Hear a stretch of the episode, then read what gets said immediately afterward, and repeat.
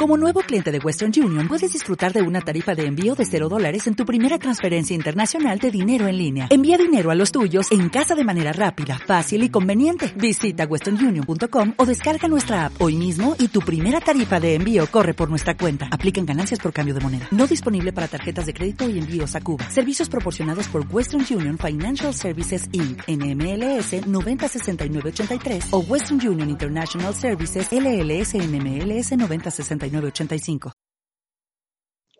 Hola, hola, hola, y aquí estamos una vez más en nuestro programa de tendencias de la emisora acústica de la Universidad de AFIT que se llama Lo Más Trendy. Bueno, el día de hoy estoy acompañada por unas bellas mujeres. Eh, vamos a estar Valentina Velázquez, que soy yo quien les habla, Manuela Fernanda Ospina, Lucy Valentina Ortega, Carla Lorena Acuña, Sara Quintero López, Juana María Valencia y Valentina Osorio Beltrán. Entonces, oyentes, es para que estén súper pendientes. Eh, hoy les traemos unos, unos temas demasiado, demasiado interesantes y por eso es que le voy a dar paso a la queridísima Lucy, que nos trae un tema muy, muy interesante y que tuvo mucha acogida pues por la audiencia estas semanas. Entonces, Lucy, adelante, ¿qué nos traes para hoy? Hola, vale, pues te cuento que hace algunas semanas Ica Nieto, en todo este cambio que ha tenido un poco en sus redes sociales después de que volvió, eh, trajo una nueva, como una nueva fórmula para las redes sociales, que son los debates, y habló del aborto. Fue un debate muy largo, de una hora y tanto, muy controversial, donde habían cuatro nenas a favor, cuatro nenas en contra, o tres, no estoy muy segura, ya te digo bien los nombres. Pero fue un debate muy interesante de ver porque vimos muchas, eh, muchas opiniones de un lado y del otro. Pudimos ver a un personaje que creo que a todas las personas que vieron el, el debate se interesaron y se molestaron un poco que Cintia que ha sido viral en TikTok por sus declaraciones que fueron muy contradictorias. Muchos médicos, incluso en TikTok, salieron a, contradecir lo que ella dice, pero vale la pena verse este debate y no sé, niñas, qué opinen sobre el aborto, a qué conclusiones llegaron, qué les pareció el debate y todas las personas que estuvieron ahí. Vale, cuéntanos. Yo creo que fue un debate bastante complejo porque creo que en este momento de por sí el tema del aborto es un tema muy, muy, o sea, que se debe medir mucho a la hora de hablar. Uno debe escoger como muy bien sus palabras para expresarse, para no pues herir los sentimientos o, o digámoslo así, insultar pues el lado pro vida y el lado pro aborto. Entonces, la verdad, a mí me gustó mucho el debate. Creo que son espacios que para nuestra generación se deben dar, tanto como con gente pro vida y pro aborto. O sea, creo que son temas de los que uno en este momento debe informarse. Me gustó mucho que dieran fuentes y que incluso la bibliografía que utilizaran la pusieran pues como en la descripción del video. Eso me pareció demasiado valioso porque ahí se evidencia pues que el tema que se estaba tratando lo estaban tomando de manera muy seria y lo estaban, estaban conversando muy, muy, ¿cómo se dice?, respetuosamente en el sentido de que no era por inventar, pues era, eran personas que sabían del tema. Entonces, pues yo creo que dar una postura clara frente a esos temas requiere de mucho, mucho conocimiento, de mucha información y sobre todo, pues de, de una tremenda, pues como personalidad, porque digámoslo así, para nadie es un secreto que cualquier opinión que una persona haga eh, en este momento es bastante, bastante duro por todas las críticas, por las cosas pues feas y por los, por el recibimiento que, va a tener pues eh, el comentario, ya sea cual sea, sea pro aborto o pro vida. Entonces creo que fue un trabajo muy bien logrado, un, un espacio muy interesante y muy, pues que uno, uno le puede sacar mucho provecho. Así es, Vale, y pues ahora continuando con las Valentinas, Valentina Osorio, ¿qué opinión tiene sobre ese debate y sobre todo este video? Bueno, yo tengo dos opiniones como un poquito eh, distintas, un poco contrariadas. La primera es que creo que es muy acertado de parte de Kika Nieto. En general, es muy acertado de cualquier influencer traer este tipo de temáticas al debate, a la esfera pública. Y yo soy una persona que, desde el punto de vista desde donde yo lo ponga, mm, eh, yo siempre creo que las personas tienen que eh, hacen las personas que hacen el esfuerzo de traer temas que están usualmente vedados de, de, debatirse a la esfera del debate entre nosotros, entre las personas del común, son personas valiosísimas y que están haciendo un aporte muy importante. Y creo que, por ejemplo, este debate sobre el aborto de Kika Nieto, de una figura como lo que es ella y lo que representa, eh, en especial para nosotros, para los colombianos, para la gente que está en, Internet mirándola, es muy importante. Es muy importante que alguien que, mm, sea lo que sea, se abandere de traer nuevos temas al, a, a la esfera. Es muy importante, por ejemplo, todo este esfuerzo que ella hace por traer distintas miradas y miradas desde muchos puntos. Eh, por ejemplo, como creo que algo muy importante y muy valioso que ella hace es el hecho de, traer muchas miradas desde cada uno de los frentes que pone. Entonces, entre las, las personas que están a favor de, de, la, de la penalización del aborto, diferentes puntos de vista, diferentes miradas que se pueden encontrar. Y desde el punto de la, de la elección, de los que están en pro de la elección y del aborto libre y seguro, diferentes puntos de vista y diferentes tipos de argumentaciones que se puedan dar. Eso me parece un acierto muy importante en cómo ella abordó el debate y cómo esto aporta para nosotros a la larga. Una dimensión contraria que tengo es con, específicamente con Cintia, en general como con el tema de cómo nosotros convertimos a personas en fuentes. Por ejemplo, lo que hace Cintia en este caso, que es traer unas fuentes con el argumento de que ella es estudiante de medicina y eso la valida a ella para decir las cosas que dijo dentro del debate, es una opinión que a mí me tiene contraria y que creo que en algún punto se tuvo que haber puesto dentro de la agenda del, debate que ella propuso, qué tipo de argumentos podemos traer y qué tipo no. Y cómo eso se representa frente, frente pues, al público, porque creo que algo que es muy importante es cómo nosotros entendemos quién es o qué audiencia está escuchando esto y cómo lo va a terminar escuchando esa figura en específico creo que fue como muy clara. Otras también eh, hubo puntos en donde creo que es muy importante que la gente tenga un poquito más de criterio y que se haya buscado hacer hincapié en que se tenga más criterio en cómo se puede entender este, este debate, en especial porque mm, me parece que incluso si la audiencia de ella no es solamente, no son eh, personas que, que, no tengan definitivamente pues acceso a la, a la educación y a, a la investigación y a la a la información que puedan encontrar. Me parece muy importante que pongan una pausa y que hagan alguna, que busquen algún, algún motivo, alguna forma de control de lo que se dice y de qué tipo de información se está dando con base en quiénes. Porque incluso si se da la bibliografía, creo que es muy importante como hacer la corroboración y el fact-checking de lo que están diciendo, en especial porque esto se vuelve tendencia. Y se vuelve tendencia pues porque es un tema que en general es muy polémico y, que llama mucho la atención y que además de eso se le suma el morbo de, de cuál es la de quiénes son los personajes que están hablando, quién es Kika Nieto y quién y cuál es su bagaje dentro de, de la cultura pop y quiénes son los personajes que están ahí y por qué se les reconoce dentro de lo que nosotros conocemos como pues el mundo digital. Muy completamente de acuerdo contigo, Valentina.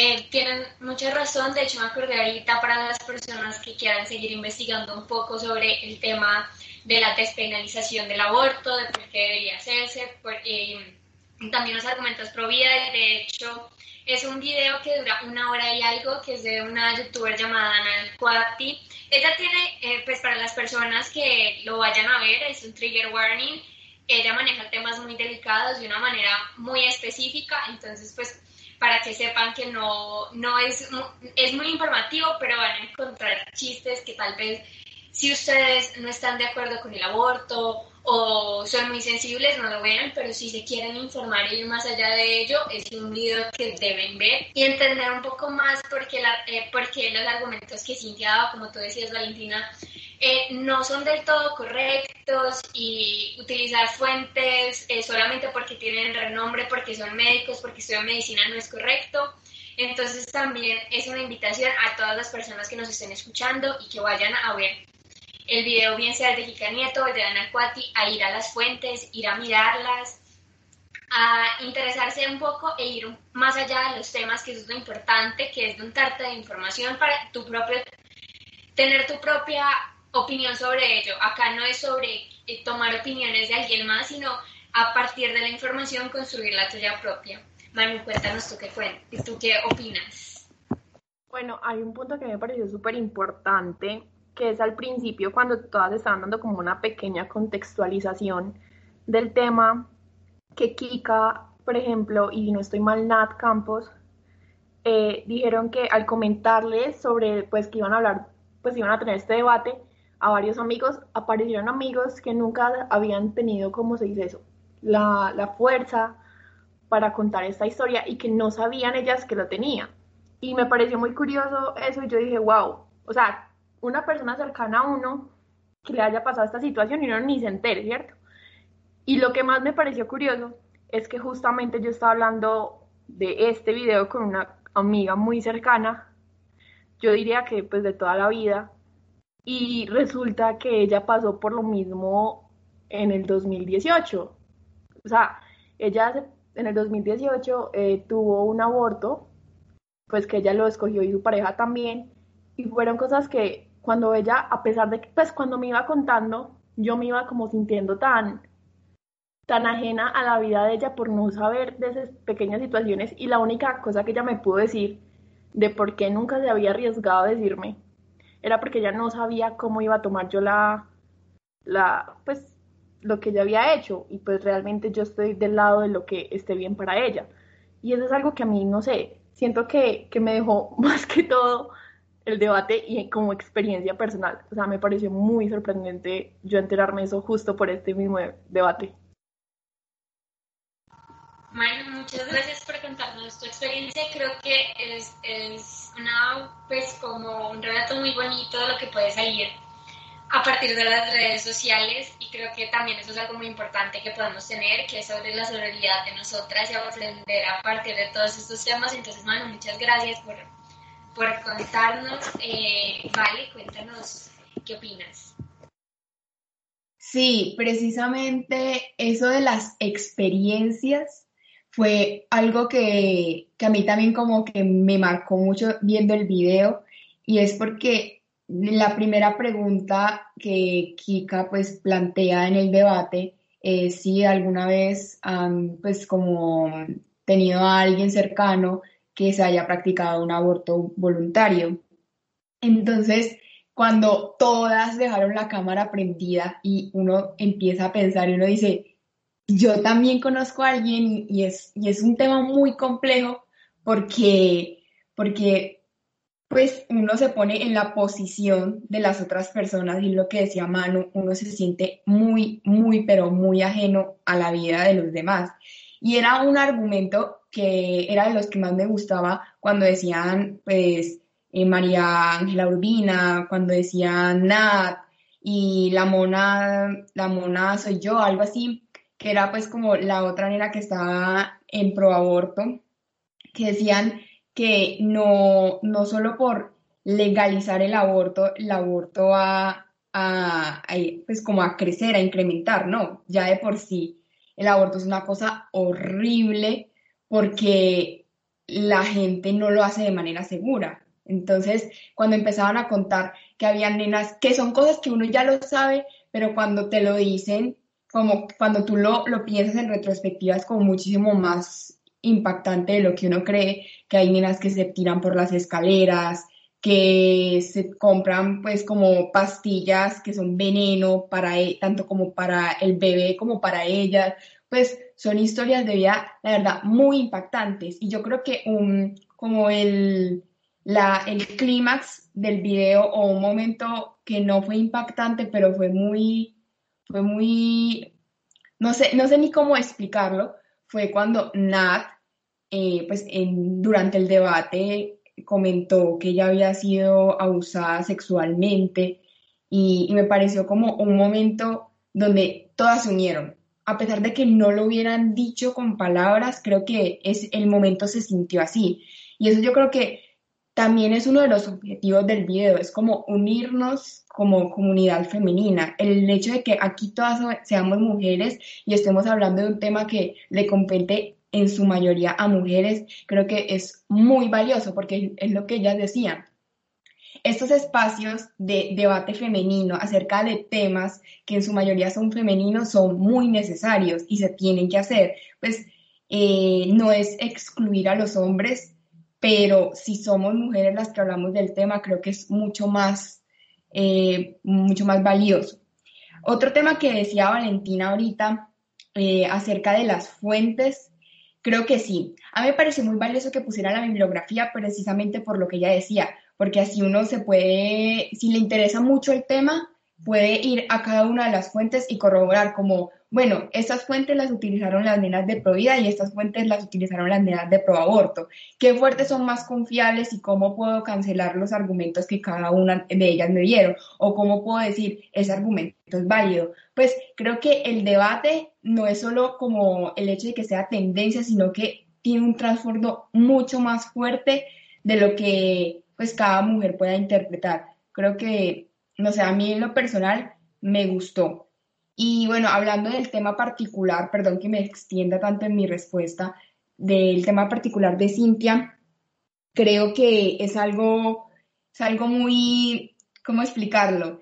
Ella en esencia se estaba como autocancelando sus argumentos, porque si por, de por sí tenía eh, argumentos sustentados bajo otras fuentes que ella los mencionaba, la mayoría, yo no sé si se dieron cuenta, se basaba en el mismo argumento del cigoto. Ella, todas sus respuestas, o la mayoría, la gran mayoría, se basó en que cancelaba los argumentos de las nenas de proaborto solo por el simple hecho de que ella no concibiera la vida como ella, sino que la concibiera diferente. No sé, yo creo que ahí fue donde ella falló. Hubo otra nena que no recuerdo el nombre, pero era argentina, no sé si de alguna, alguna de las que está presentes eh, me puede decir el nombre, era una argentina. Eh, ella, por el contrario de Cintia, se basaba todo en la ley. Y a veces yo hablaba con Lucy de eso y, me parecía muy curioso. Gracias, Valen, eh, Julia, sí, Julia Batallán, eh, ella todo se basaba en la ley. Y era algo muy curioso porque llega un momento en que cuando se basan tanto en la ley y no como en otras fuentes, te llega como esa censura, que la nena no tenía más, más fuentes o más respaldo que la ley. Y no sé, creo que ahí también falló. Pero, por ejemplo, para no tirarme pues como 100% por el lado de, de las pro aborto, creo que donde falló, eh, de, perdón, de las pro donde falló una de las pro aborto fue que ella de por sí no es cancelable, eh, digamos, hablar pues con su opinión porque era el debate pues que se estaba manejando. Sí creo que como que quitó mucha mucho, le restó como potencia a los argumentos que ella había dado el hecho de que ella dijera tan fríamente que si ella quedara embarazada, embarazada, la primera opción que ella tuviera era, eh, que ella tenía era abortar. Entonces ahí como que canceló los argumentos que ya había dado antes. Entonces me gustó mucho este espacio porque te permite, después de que tú veas el video, dar muchos más análisis. Entonces, bueno, ya esa es como mi conclusión de lo que quería decir, pero me gustaría pues darle la palabra a Valentina, eh, perdón, a Carla, que tiene algo por decirnos. Carlita, entonces cuéntanos. Bueno, hola.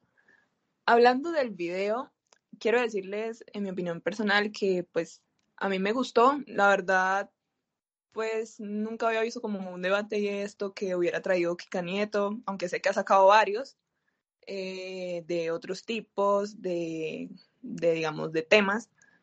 Eh, quiero decir que este me pareció muy interesante porque, porque trajo como diferentes ámbitos profesionales. No sé si se dieron cuenta me pareció muy interesante eso y que yo me percaté de como cada una tenía como un ámbito, algunas tenían como similares, eh, respondían como de acuerdo a su ámbito, así como la estudiante de medicina pues hablaba más que todo como de la biología y tales, de Cintia así. Bueno, eso me pareció como muy como full ahí. Y Julián eh, bueno, la, la, argentina, eh, pues también como que, que ella estudiaba como derecho o algo así, entonces hablaba más que todo de las leyes. O sea, yo, yo me percaté mucho de las respuestas. Las respuestas creo que yo les paré mucha atención a, en todo lo que fue el debate. Eh, me pareció muy, muy, muy como chévere que iniciaran como hablando del contexto, pero también como de la parte de, de dónde viene como esto de tomar la decisión de abortar y todo esto, por decir la parte moral, la parte de lo correcto, incorrecto, de dónde viene, eh, que viene de la familia. Pues sí, o sea, empezar como de lo más mínimo para ya, para ya llegar a lo más como general y por decirlo así, ya como tener como una visión más clara de, del tema. Y otra cosa que me pareció full, full, full interesante fue un comentario de Kika Nieto, no sé si ustedes lo escucharon, pero fue de que básicamente ella dijo que uno por, por, o sea, que uno cuando argumentaba sobre este tipo de temas era difícil debatirlo, pues porque algunas personas no van a tener en cuenta los argumentos porque tal vez para esas personas no son válidos desde el punto de vista y sus creencias. A mí me pareció muy interesante porque es verdad, a fin de cuentas, eh, para ese debate pues no hay como un lado ganador, un lado perdedor, simplemente son puntos de vista y tratar de dar un argumento certero y que sea muy completo, porque también basarse como de la opinión personal y de su ámbito profesional sí sirve, pero creo que no se llegaba tanto a, una, a un argumento bien realizado, ya que, pues si solamente hablan del, del ámbito profesional, pues creo que se, se quedaron sin argumentos, algunas que yo vi. Y bueno, quiero decir que ese espacio fue muy chévere, o sea, esos, esos espacios como los debates, así como virtuales, eh, se pueden dar para hablar de diversos temas, no solo del aborto, de otros temas más polémicos, creo yo. Y, tal vez como decir que los diferentes puntos de vista pueden como contextualizarte un poquito del tema, pero también te pueden nutrir sobre otros, porque no solo hablaron del aborto, sino ya como de la moralidad, de otros temas de la psicología, también hablaron como de lo que mentalmente sufren las chicas cuando pues quedan embarazadas y tienen como la idea de, abortar. A mí me parece muy, muy interesante porque eh, no sé quién fue la que, la que mencionó, que digamos como que, que si una chica como que se embaraza y como que no quiere tener el bebé y eso, pues lo más fácil es que se, se acercará como a un pro familia y que pues diría, como que eh, el embarazo le, le tiene como, como problemas mentales y pues que le dan una pastilla. O sea, yo dije, así de fácil, no se evalúa ni nada, es como que, no, pues valoramos tu salud mental y pues, pues, o sea, como que ya no tengas el bebé, ¿sí? Eso me pareció muy como que, porque no sabía cómo, cómo se manejaba ese proceso, ese proceso, entonces mi opinión aquí, como para terminar aquí, mi parte es como que no solo se aprende, sino que también se, se nutre de otros aspectos que no son el tema principal. Y ya. Carla, pues muy de acuerdo con lo que dices. Yo creo que estos espacios, más que para llegar a decir no, ganaron ellas o ganaron las otras. Pues podemos hablar mucho sobre los argumentos que dieron las unas y las otras y qué tan válidos o poco válidos sean. Pero la verdad yo creo que estos espacios son importantes para que la gente se informe, para decir, y, y tienes razón, no se puede sacar la objetividad de, la subjetividad de todas estas cosas porque, pues, eh, por ejemplo, Nat, eh, María, Ángela, la mona soy yo, Alejandra hablaban muy desde su posición de feministas, de providas, de, de, perdón, de proelección. Eh, entonces las otras chicas hablaban desde su posición de ser providas, de otra educación completamente diferente. Yo creo que eso lo podemos notar en las primeras preguntas. Entonces es como es importante ver eso, que no es creerle a una persona porque sí, entonces es porque es médico o porque es abogada o porque es psicóloga, no, es entender que, que cada información que nos llegue la podemos corroborar, de ir más allá y aprender de todo lo que vemos en Internet. Sara, cuéntanos un poco de tu opinión. Eh, bueno, eh, primero que todo, pues la verdad este debate me, me gustó mucho, fue muy interesante, la verdad causó muchas emociones diferentes en mí, también aprendí mucho, obviamente tengo mi punto de vista, eh, pero fue muy interesante también escuchar unos argumentos diferentes. Mm, me gustaría mencionar algo muy puntual que tal vez puede ser un poco controversial, pero pues no solamente ha sido mi punto de vista, sino que también lo he hablado con muchas personas, también, también la verdad se ha hecho viral en algunas redes sociales y es de algunos argumentos que daba Cintia, como ya han hablado de ella. Y es que desde mi punto de vista, y como lo mencioné también desde otros puntos de vista otras personas, muchos de sus argumentos, la verdad, fueron desde el privilegio. Y yo creo que a la hora de hacer un debate, de compartir una opinión, uno también tiene que intentar tener empatía con los demás y, que, saber y darse cuenta que la realidad de uno no es la misma para todos. Hay un video en específico que se hizo viral en donde mezclaron como algunos de los argumentos, algunas de las cosas que ella dijo con el video de una chica indígena en México y es que, y no sé si lo han visto, pero por ejemplo, Cintia en algunos momentos decía como, es que las mujeres ya elegimos. Eh, yo no conozco a nadie que, y pues estoy relatando el video, y también decía como Cintia eh, que ella no conocía a nadie como que su papá le dijera qué hacer y que si lo hacía eran límites y que los límites eran buenos. Pero entonces esto no es la realidad para todas las mujeres, tristemente, y esa es la realidad para, pues diría que la mayoría de los países latinoamericanos y pues en muchos países del mundo en realidad. Porque, por ejemplo, eh, esta historia, esta chica indígena contaba que cuando tenía 11 años sus papás tenían una deuda y que para saldar esta deuda la ofrecieron a ella. Ella tenía 11 años. Entonces el papá le dijo como lo más probable es que te tengas que casar. Como no sabemos con quién, pero eso es lo más probable porque necesitaban pagar la deuda. Ella tenía 11 años, ella no tuvo el derecho a elegir, ella no pudo tomar una decisión, su papá le dijo qué hacer lo cual es muy contradictorio con lo que decía Cintia. Y pues historias como estas hay muchas, no solamente con comunidades indígenas, sino también con muchas mujeres y ellas también explicaban eh, que, por ejemplo, eh, en la medida que vamos creciendo a veces no nos decían directamente no hagas esto, pero sí nos decían como las mujeres cierran las piernas, se comportan así. Y esta es una de las, de las cosas pues que me parecieron como muy importantes en el debate. Eh, por otro lado, eh, también a diferencia de, de Vale, a mí sí, pues en mi punto de vista sí me parece muy válido lo que dijo, no me acuerdo del nombre de la chica que era eh, Prodecisión, que es profesora, la verdad alguna me podrá colaborar con el nombre que no me acuerdo. Y a mí sí me parece... Disculpa que te interrumpa, creo que es Alejandra, la que es psicóloga, sí, la plomeana. Alejandra, sí, sí.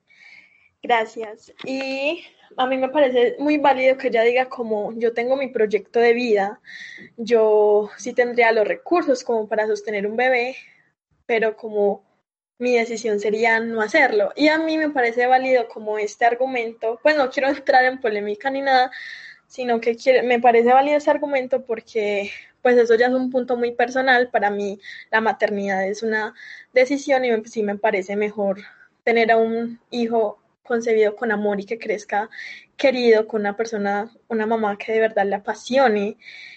Eh, pero obviamente pues respeto también mucho el punto de vista de Valen, solamente lo mencionaba.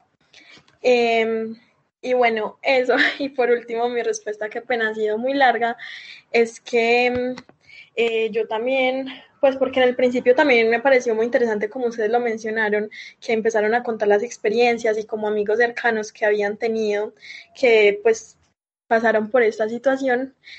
Y creo, y yo también pues tengo a una amiga muy cercana que pasó por esto y pues fue un proceso difícil, yo sí lo supe en, este, en ese momento, pues yo la acompañé todo. Y por eso creo que es una de las razones también como que, que me llevan a llevar como a tener más empatía como con las personas que toman esta decisión porque como pues como se sabe no es fácil, pero es como tener la empatía de que pues lo que ya había dicho cada persona tiene una realidad diferente y no es lo mismo, por ejemplo, que una persona de la ruralidad tenga un bebé o no son las mismas condiciones y pues casi cada persona tiene una realidad diferente y por eso cada por eso opino que cada persona debería pues como tomar su decisión. Y eso pues es todo. Gracias. No Sara muchas gracias a ti. Yo creo que aquí lo importante es que todas las opiniones son válidas. Eh, sumándole un poco a lo que tú decías del tema de Cintia, sí tienes razón hablar. Es cuestión de ser empáticos, es cuestión de como tú dices, o sea, es mi opinión, pero tú puedes tener la tuya propia y lo entiendo y entiendo tu entorno y es no hablar nunca desde el privilegio, desde a mí nunca me han pasado las cosas, entonces no las entiendo y no las quiero entender por eso. Eh, traigo a colación también eh, los comentarios que hizo sobre comparar los abortos con la violación, incluso después pude ver eh, algunos en vivos que hizo ella donde decía como que eh, Nat, como muchos sabemos acá y para los oyentes que tal vez no sepan esa situación, Nat hace algunos, pues, algunos meses salió públicamente a redes a decir y a hablar de su experiencia de un abuso sexual que, le, que fue que fue por parte de uno de sus amigos que también es youtuber, Rix, no sé si lo conozcan, y pues no vale la pena que vayan y busquen su contenido, pero pues también era otro youtuber muy famoso en la época, y él abusó sexualmente de ella, entonces fue muy poco empático de parte de Cintia hacer esto, y después en los envíos era, y decía como que, entonces porque ella es abusada, entonces yo no puedo hablar de que los abusadores y las niñas que abortan son lo mismo. Entonces es cuestión de tener empatía. Tú puedes pensar lo que quieras, eso, el pensamiento es libre, ante eso creo que no hay debate, cada quien puede pensar lo que quiera por más incoherente que sea. Pero es ser empático con el otro, es entender las cosas por las que han pasado las otras personas y nunca hablar desde privilegio. Entonces, Sara, muchas gracias por tu intervención, estuvo muy interesante. Eh, vale, Osorio, cuéntanos un poco de las opiniones que te han salido en medio de esta conversación. Pues yo quería hacer un momento fact checker, qué pena. Eh, se llama Lupe Batallán. Yo fui la peor fact checker que yo no hay. Em, eso por una parte. Eh, lo otro era que quería hacer como un hincapié en algo muy importante, es que cuando Alejandra dijo que lo de que ella abortaría, no lo dijo como, esa es mi primera opción y mi única opción. Ella dijo, cuando yo quede en embarazo y yo no quiera al niño, yo sé que entre mis opciones está abortar. Ella lo dijo así. ¿Eso qué significa? No que ella inmediatamente va a salir corriendo a abortar. Significa que si ella se ve empujada a que ya no es capaz y que no quiere tener ese hijo y que sabe que va a ser infeliz, lo va a abortar. Y sabe que esa es una opción y respeta la opción y le parece válida para ella. Y a mí eso me parece una diferencia que es muy importante resaltarla como para hacer ese cambio en la forma que nosotros entendemos. Yo quería poner algo que me parece muy valioso y es que estas conversaciones, que se les dé el micrófono a mujeres, me parece la cosa más maravillosa del mundo. Más allá de, de si es porque nosotras podemos o no podemos opinar, no importa. Es porque somos personas que somos mujeres y pocas veces Hace poco nos están empezando a abrir los espacios para hablar, para que podamos expresar lo que nos gusta, lo que no nos gusta, lo que no nos parece, lo que nos están permitiendo opinar por primera vez y me parece muy valioso que algo, un espacio en donde nosotros hemos escuchado demasiadas veces a hombres hablando de temas femeninos eternamente, se les dé el micrófono a mujeres para hablar y que sean además de eso mujeres jóvenes la más vieja ya tendrá, pues, no sé, 35 años, no son personas, o sea, son personas que son jóvenes y que hacen parte de este espacio y me parece que también es muy valioso que aquí quienes estemos opinando de esto seamos mujeres jóvenes que tenemos también una parte para aportar del tema. Eso por un lado.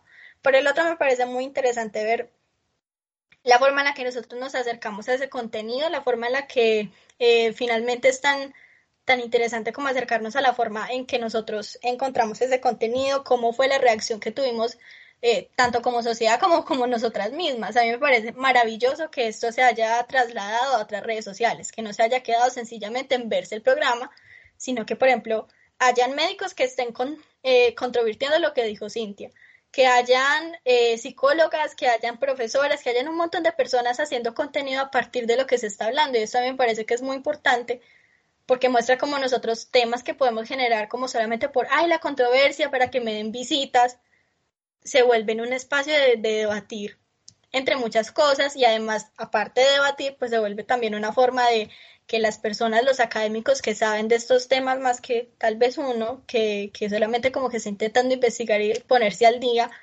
que son personas que ya mucho tiempo estudiándolos, nos compartan esos conocimientos y podamos encontrar una forma de nutrirnos de una forma de, de mejor forma a través de las redes sociales. A mí esto me pareció una maravilla y me parece muy genial eh, que esto se que esto haya nacido especialmente como ahora en pandemia, que estamos como teniendo un, enfoque mayor a, todo el tema digital mm, y que además de que sea como ese enfoque a, lo digital, eh, se vuelva también un espacio joven y que cada vez se vuelvan unas conversaciones en donde los jóvenes nos veamos más interpelados a que hagamos parte de esto.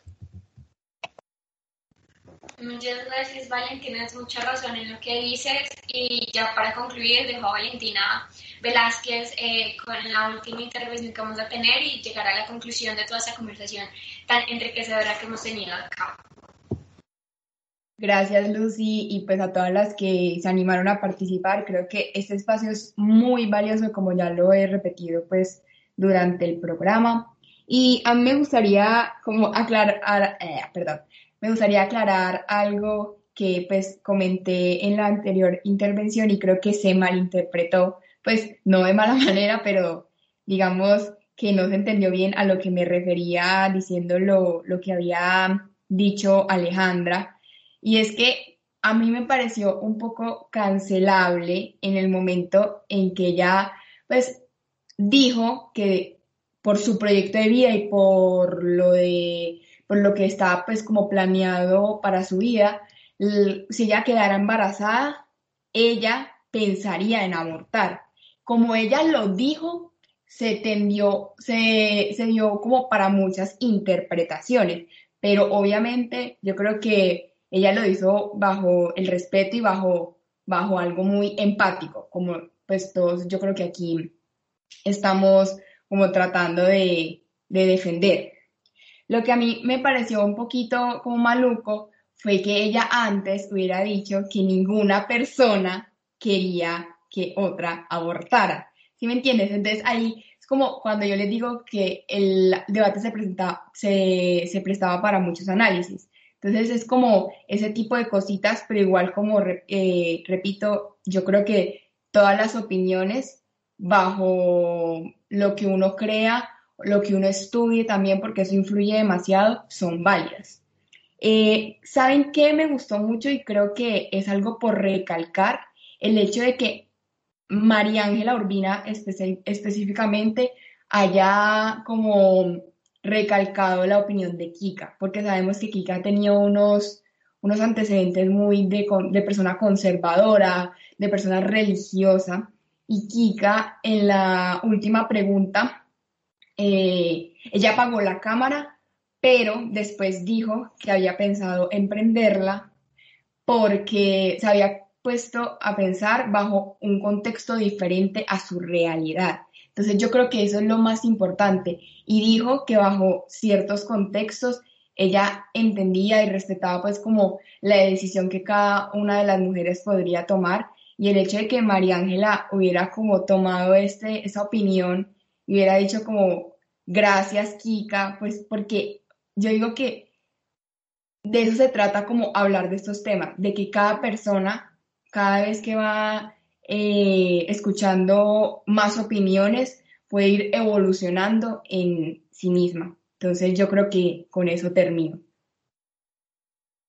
Muchas gracias, Vale, y creo que sí, vale la pena también hablar un poco, pues recordar, por ejemplo, cuando Kika eh, salió con su polémica Los Toleros, eh, fue María Ángela Urbina quien me hizo una crítica y de hecho hubo problemas eh, que llegaron a lo judicial con las igualadas, entonces también me pareció muy bonito ver la madurez en las personas en decir, mira, nosotras tuvimos un problema, pero crecimos ambas y, y somos capaces de sentarnos a hablar sobre un tema desde lo más civilizado.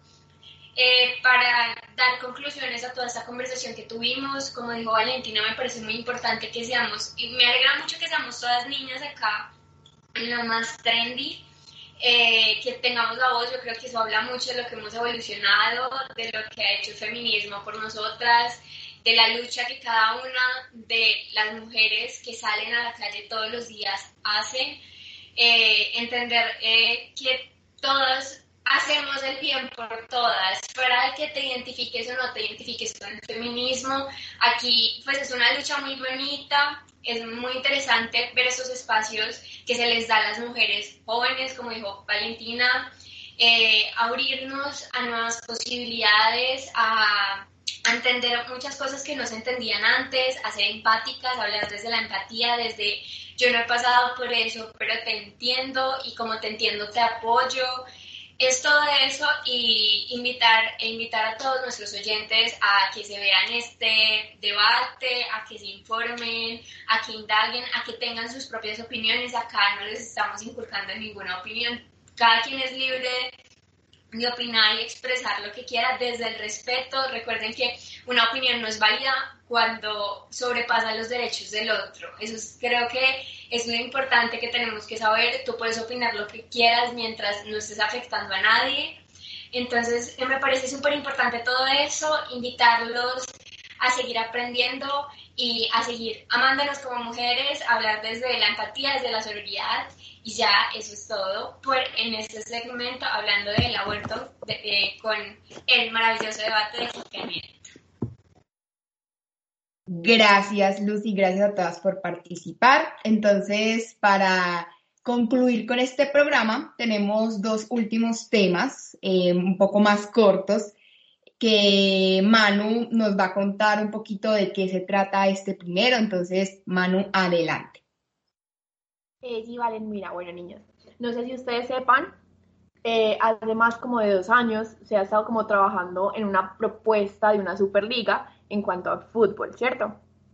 Eh, les voy a contar, esta liga pues más o menos trata de que las grandes, pues como que los grandes clubes españoles, pues o ingleses e italianos eh, se unan a esta y solamente sean ellos. Por ejemplo, el Real Madrid, Barcelona, Atlético de Madrid, Arsenal, bueno, Chelsea, eh, la Juventus, bueno, todos los que ustedes se puedan imaginar que son superligas, pues que se metan pues como a esta superliga.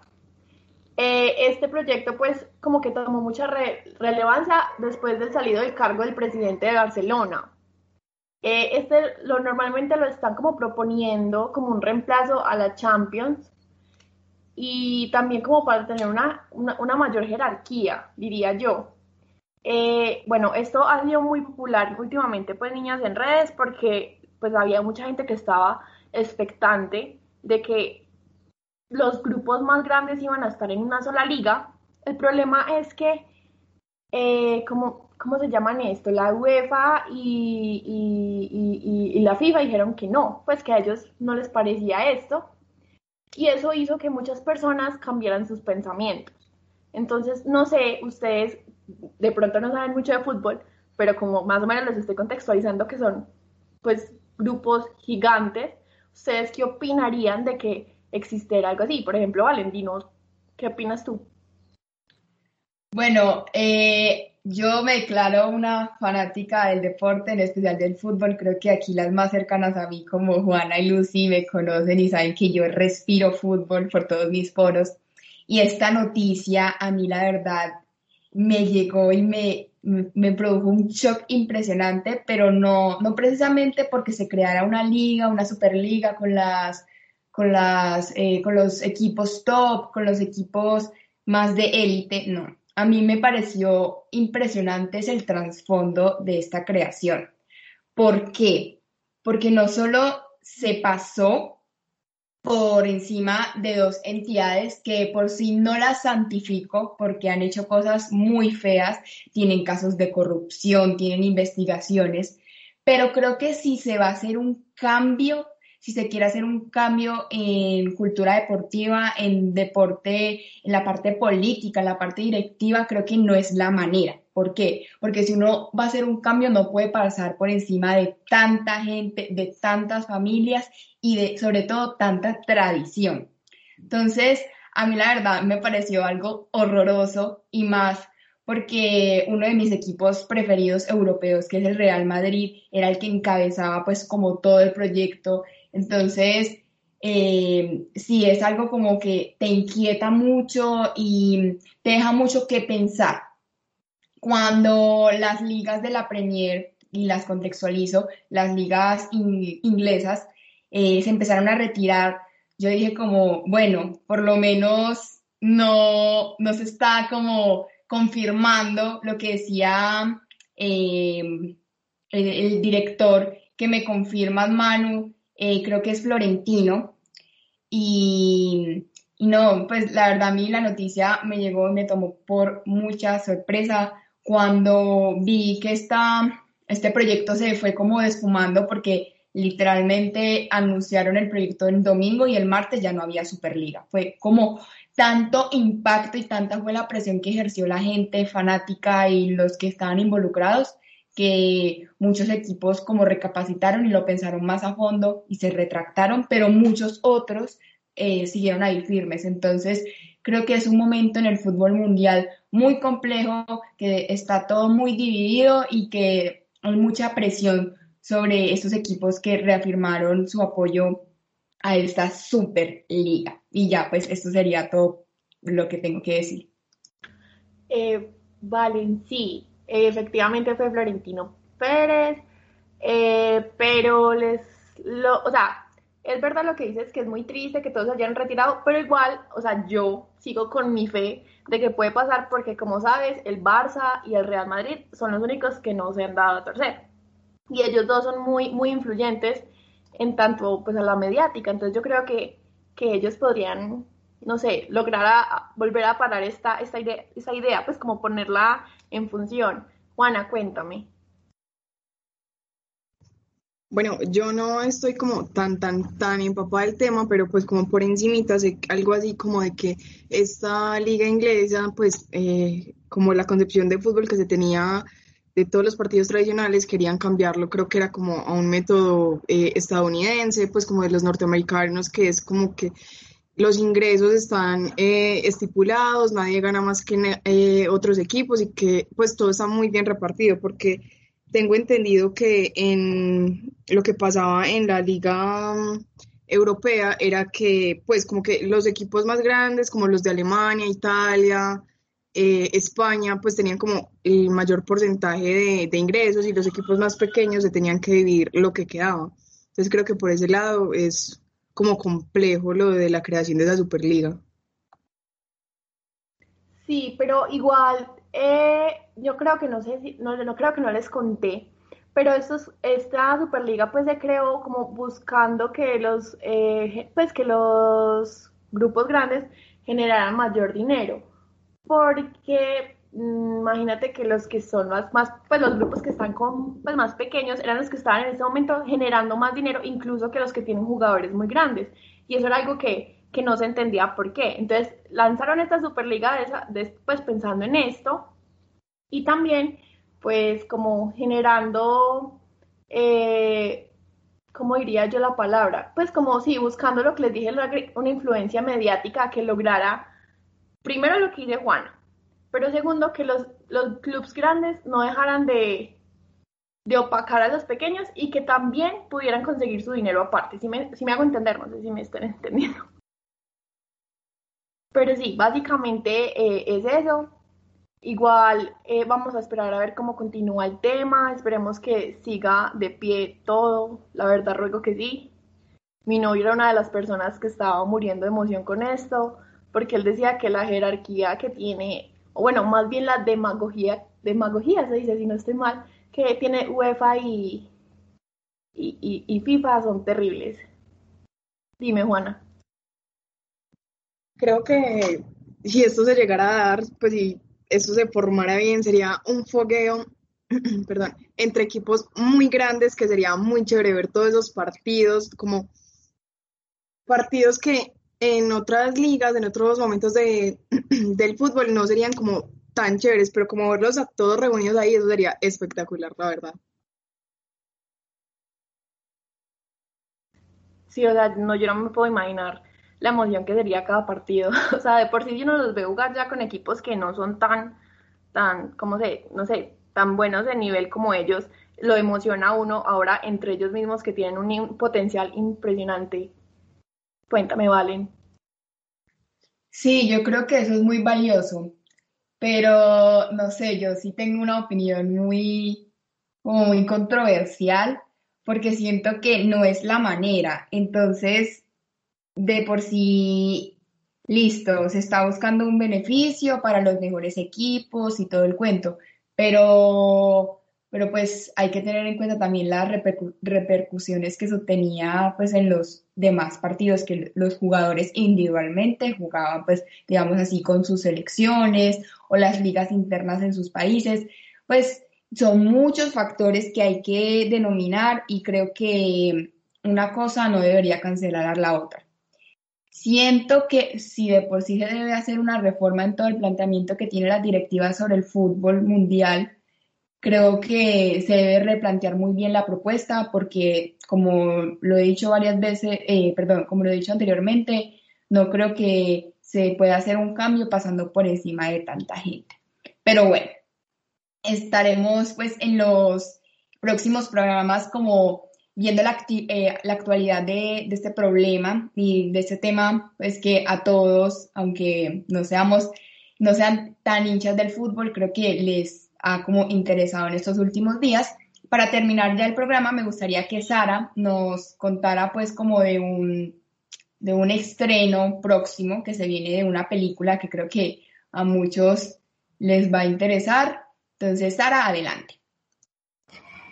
Eh, bueno, sí, como ya les contó Vale, de lo que les quiero comentar es que ayer, pues 22 de abril, salió el tráiler oficial del Conjuro 3, que se llama El Diablo me obligó a hacerlo. Y pues por si no conocen estas películas, son unas historias basadas en la vida real sobre unos casos paranormales en los que estuvieron trabajando Lorraine y Ed Warren por muchos años, que fueron, pues, fueron los investigadores paranormales. Y pues en esta ocasión el director que se llama Michael Chaves promete que pues que va a ser como una película muy ambiciosa y que va a ser la más realista de las tres películas de la saga, porque esta es la primera vez que se utilizó en la defensa de un juicio una posesión demoníaca. Y pues este, en esta ocasión el caso se basó en el juicio de Arne Johnson, que en 1981 asesinó a su casero y más tarde se declaró inocente y pues se alegaba que era por una posesión demoníaca. Este tráiler la verdad me gustó muchísimo, y su estreno está programado para el 4 de junio de este año y pues la verdad si no se han visto este tráiler se lo recomiendo demasiado porque la verdad se ve como un filme muy prometedor y pues la verdad no sé ustedes pero estoy muy ansiosa por ver esta película. Claro que sí, Sara, creo que para los amantes del cine, para los amantes del género, va a ser una película muy prometedora, ya sea por, por tradición, porque ya vienen varias películas, eh, vienen como varias historias conjuntas que, se, que son pues una seguida a la otra. Entonces creo que va a ser una película de por sí muy bien recibida. Bueno, para no dar más larga a este programa que hoy estuvo súper jugoso con temas bastante prometedores en un futuro, bastante interesantes y bastante, no sé, tema de conversación pública en estas semanas. Damos por terminado nuestro programa de hoy. Los invitamos eh, a que nos sigan escuchando en los siguientes programas. Recuerden que eh, fuimos, recuerden que estuvimos pues aquí con ustedes Manuela, Lucy, Juana, Carla, Sara, Valentina y mi persona Valentina también. Entonces, hasta un próximo programa y espero que hayan disfrutado pues de este de hoy. Chao, chao.